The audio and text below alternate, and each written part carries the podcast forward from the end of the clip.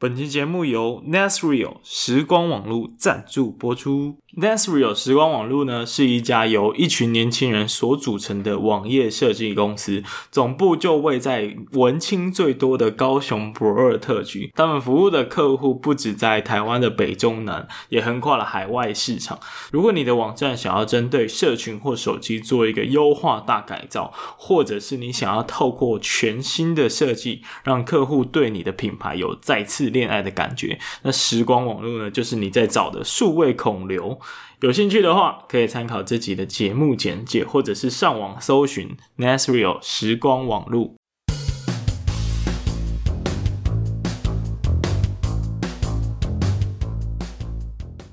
哎，怎么办？怎么办？我觉得我还聊不够哎。你还聊不够，那再跟你聊一下。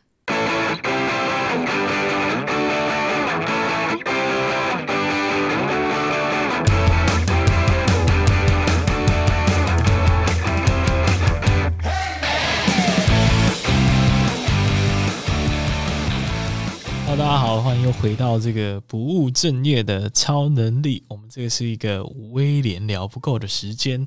那有鉴于呢，我们上礼拜终于把失败的效率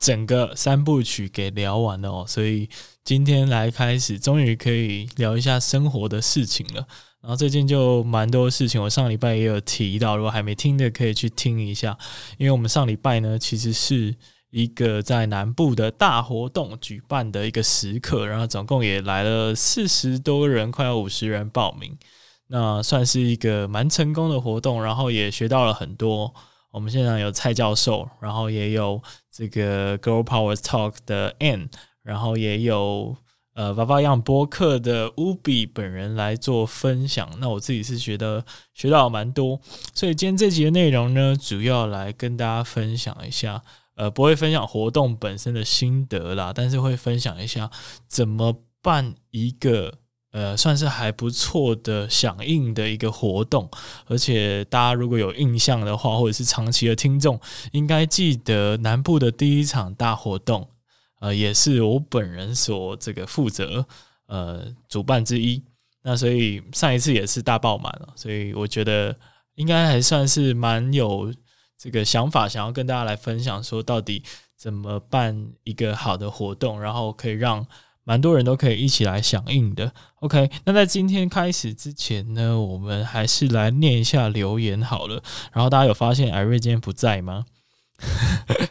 对，没错，今天只有我。但是最主要原因就是因为我们有一个。录音室啦，然后我现在其实是在这个录音室的地方，去用新的麦克风、新的环境去做录音，然后顺便测试一下音场的状况，结果没想到还算不错的感觉哦。所以今天就只有我，那偷偷也预告一下，就是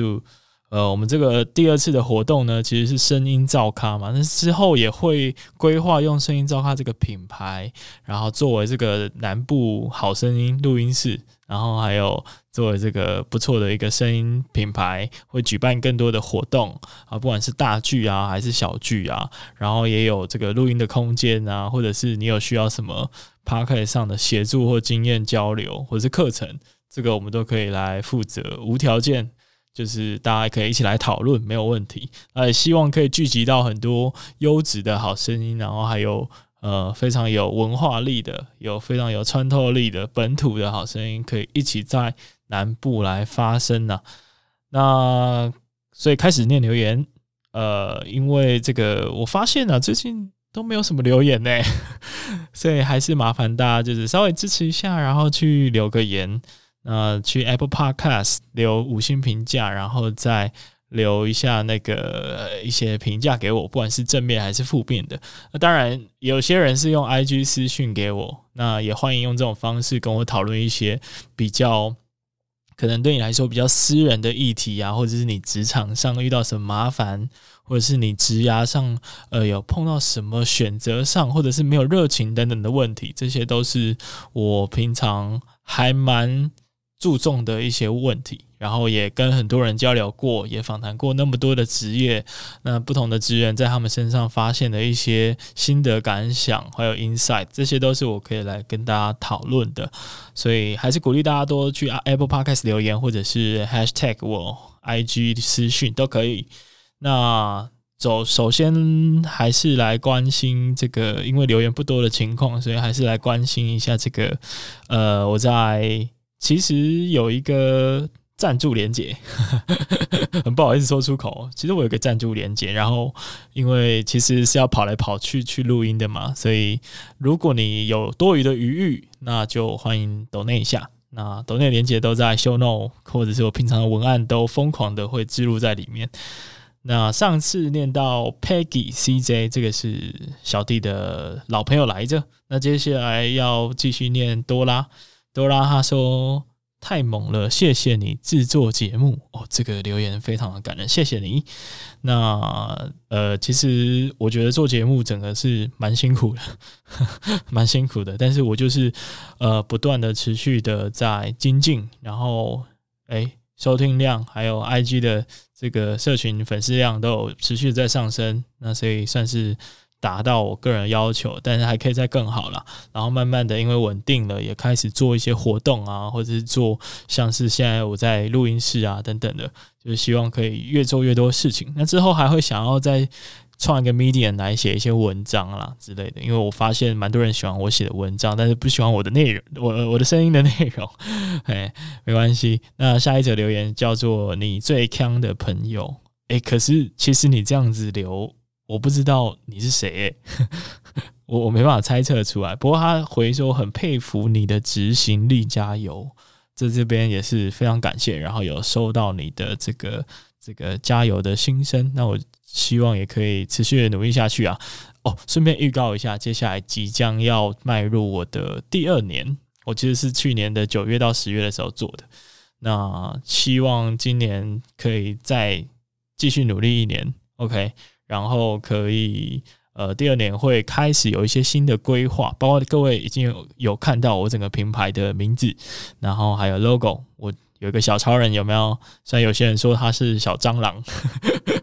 Irene Irene 说的，Irene 说他是小蟑螂，但我觉得蛮可爱的，就是小超人这样。当然，就是希望可以在内容上做重新的调整，再出发啦，所以才会做这样的改变。那之后访谈的内容也会有一些不一样的变化。那 maybe 之后我们有一集专门来分享，到底会有什么样新的计划会发生呢？那也感谢刚刚的你最锵的朋友，谢谢你。然后最后一个最近的抖内，他有在敲碗说为什么还没念他哦，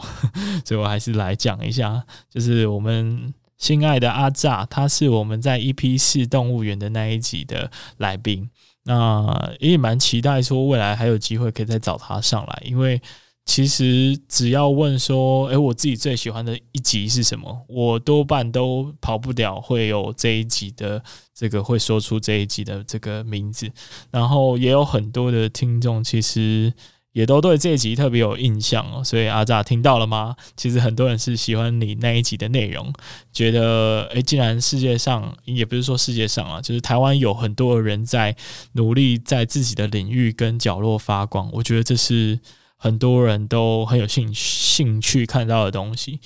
然后像是那个嗯养鸡场啊，然后还有那个呃插画的那一对夫妻朋友有没有？就是应该是 EP 五跟 EP 六吧。那他们最近也是哎、因为我的 podcast 节目，然后有某电视台的呃制作人看到了，听到这个节目，然后决定去采访他们，所以哎，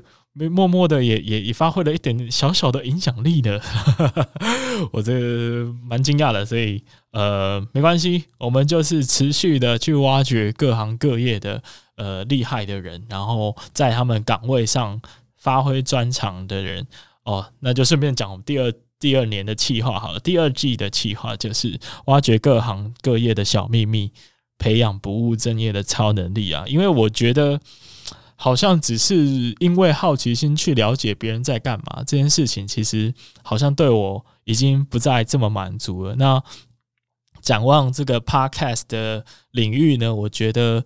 也有太多的故事可以听了，所以我觉得这个已经不是很大的卖点了。那基于不管是个人还是基于整个市场的需求，我觉得要做就把价值再提升到另外一个层次。也就是说，我今天找不同人来访谈，我不是要了解他们而已，我还要知道他们到底是有什么样的训练，才能够造就他们现在有这样子的专业跟成就，然后以及他们的心态，还有面对困难的解决方式是什么。那我们透过跟这这些不同行业的朋友来学习，来培养自己成为一个像这个我 logo 上的小超人这个这个形象，就是有不务正业的超能力啦。所以希望第二年可以以这个重新定位的内容再出发。然后当然我常常在哎，顺便业配我有一个 podcast 伸手牌教练计划。我其实蛮常在这个计划一对一咨询的时候提到同样的道理，就是你要想一下你。这个节目除了呃有赚钱的可能性之外，那如果是不赚钱，然后又没有人听的情况下，还可以支持着你持续有热情，而且对你个人有额外的价值跟意义的这个节目内容的话，会是什么？那我觉得我就是找到了这个所谓的不务正业的超能力这一个内容主题。我觉得透过各行各业的访谈，我可以学到很多东西，然后也培养我这个本人的人设，反正就是一个不务正业的超人的感觉，然后也可以。回馈到我在正职的工作上，能够呃拓展人脉，然后能够有非常跨领域的分析能力，或者是洞察能力等等的，所以我会蛮期待第二年的这个新计划。好，OK，那我们就念完今天的留言啊，没想到竟然这个这么长，来讲后面的十分钟来讲一下怎么办一个。场场爆满的好活动呢，尤其是 Podcast 的活动。那我觉得，因为最近 Podcast 热潮真的是很多，所以各式各样的活动也都不断的在冒出来。那以台北来说的话，就是关键评论网最常举办。那 First Story 那边也蛮多的活动，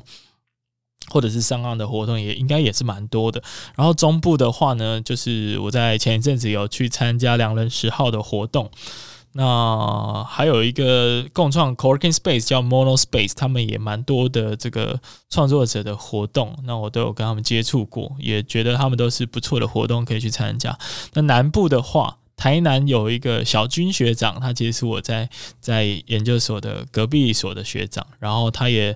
呃算是做了很蛮多的活动，甚至前阵子跟台南市政府有合作，市长还有参加，我觉得。呃，在台南这一块数位内容的推广是做得特别好的。那高雄的话呢，目前就是诶、很幸运，但是也很不幸的，就是只有小弟我本人，所以就有点单枪匹马。不过目目前算是透过一场跟一场的活动跟传教，慢慢有越来越多的人来投入，然后大家也可以有互相交流的机会，我觉得还不错。所以讲完这些活动之后，嗯、我觉得。未来应该还会有更多人想要就是举办各式各样的活动，所以我们一开始在办活动的时活动的时候，可能要先定义清楚你这个活动是要办给谁的。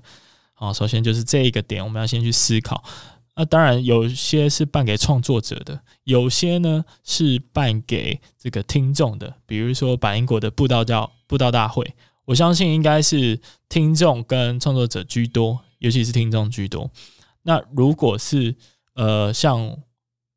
First Story 这样子的一个 hosting 的平台，他们可能就会办比较像是给创作者去讨论一些创作心得或想法的一个聚会。那所以我在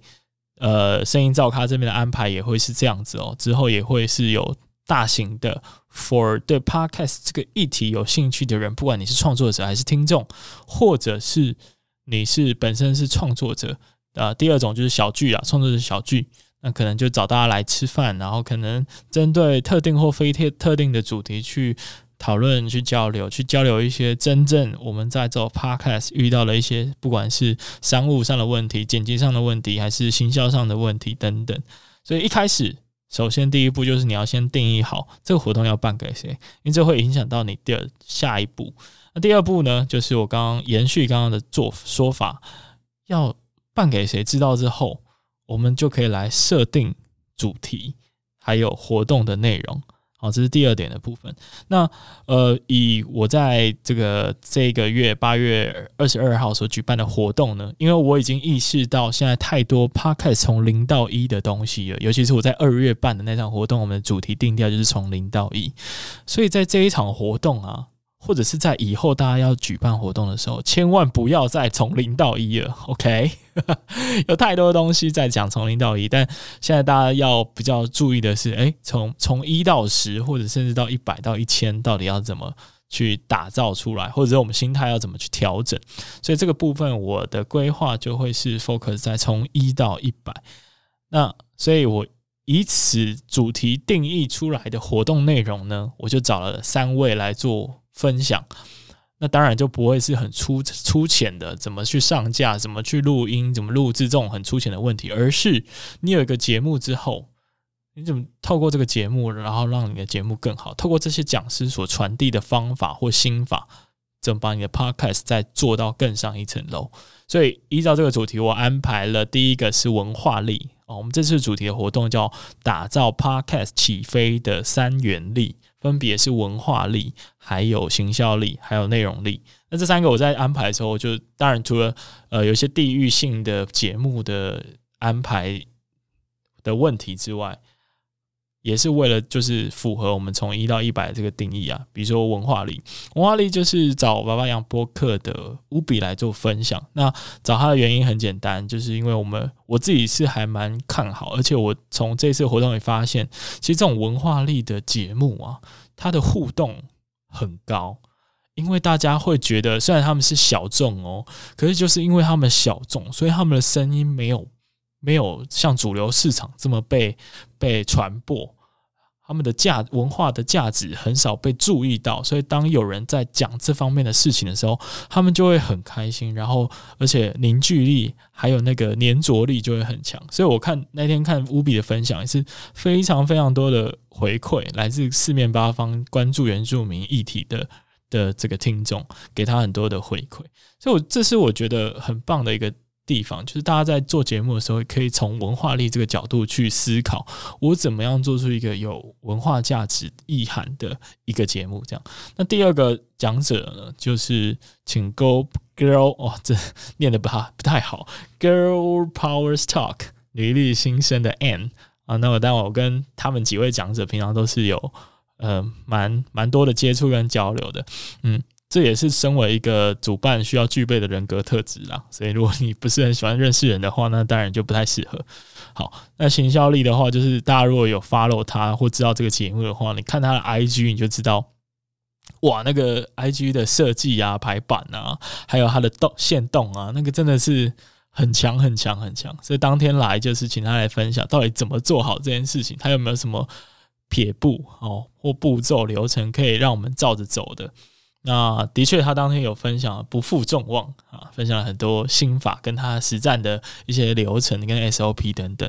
所以行销力应该还蛮容易理解的，是一个从零到一百非常重要的角色。那第三个就是内容力啊，那刚好也是因为我刚刚讲地域优势的关系，蔡教授，哇塞心理学蔡教授其实是在高雄呃生活的，所以找他来就理所当然，而且他是一个非常优秀的创作者。那我就请他来讲内容力，因为我觉得很多人会是做知识型的频道，可是很少人能够像蔡教授那样，就是他能够有一个很高人。很 catch 你的想要听的欲望的那种感觉，这到底说故事的这种能力到底怎么做到？然后怎么把这种专业的知识频道做得这么生活，让你每一集看到标题又想点进去，或者听到他的声音跟铺陈，你又会想继续听下去。这的确是当天他分享的一个很大的重点。所以如果你是做单口，然后是说做知识型的频道，你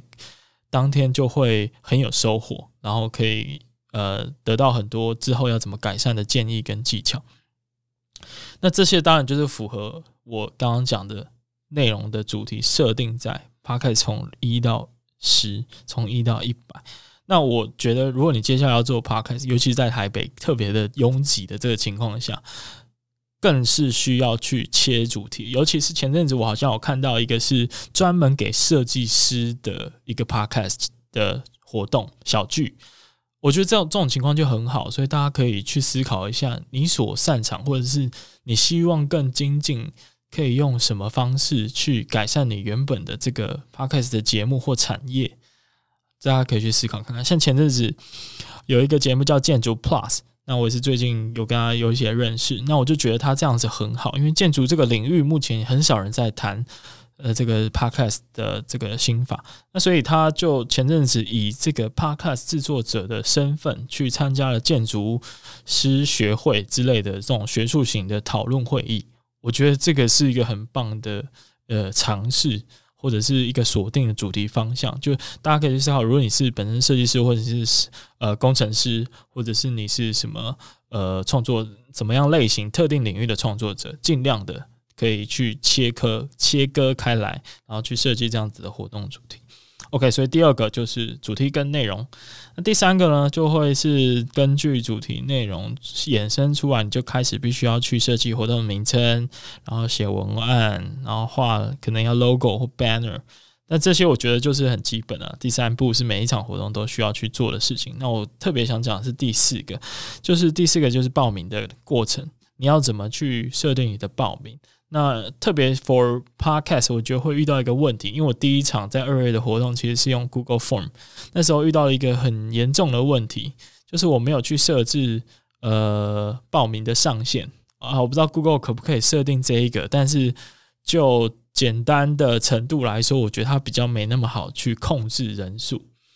所以这一次我才采用了 Acupass 这套系统去去作为活动的报名，那。Google Form 还有一个第二个很严重的问题，就是我那时候是用节目来报名，那很多人其实可能我当时设计那个报名页也没有设计的很好，那活动当天才发现靠背，不小心骂脏话，靠，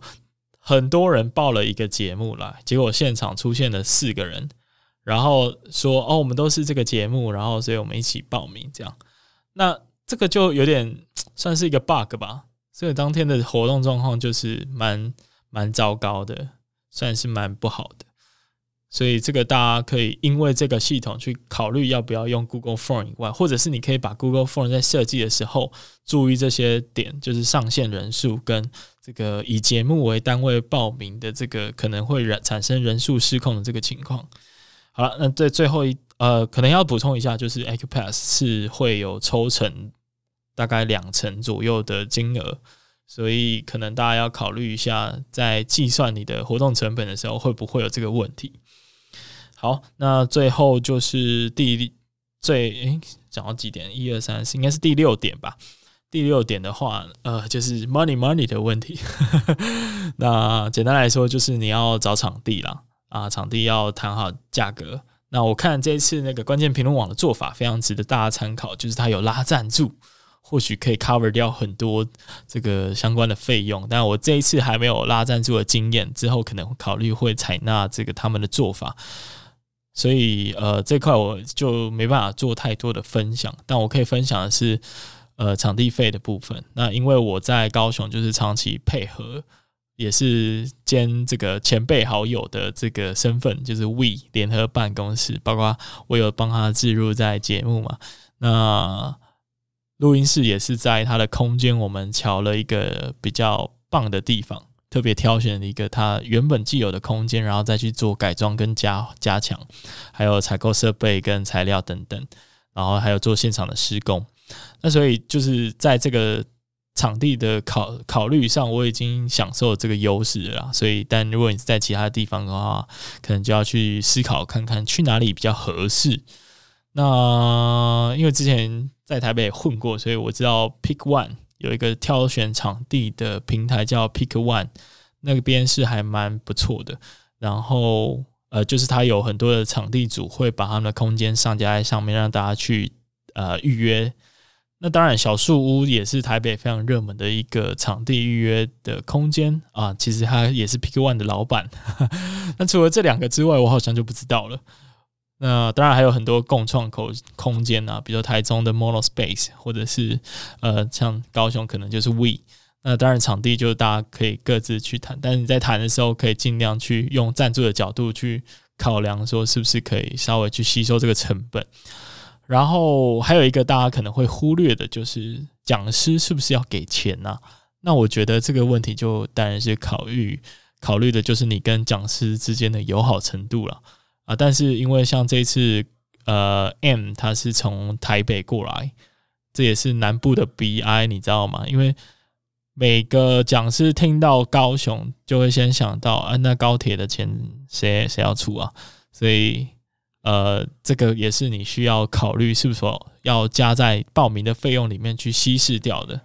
所以以上呢，就是所有办一个好的 Podcast 活动会需要去考虑的内容跟流程。然后那应该就分享到这里。接下来下礼拜会再继续跟大家分享。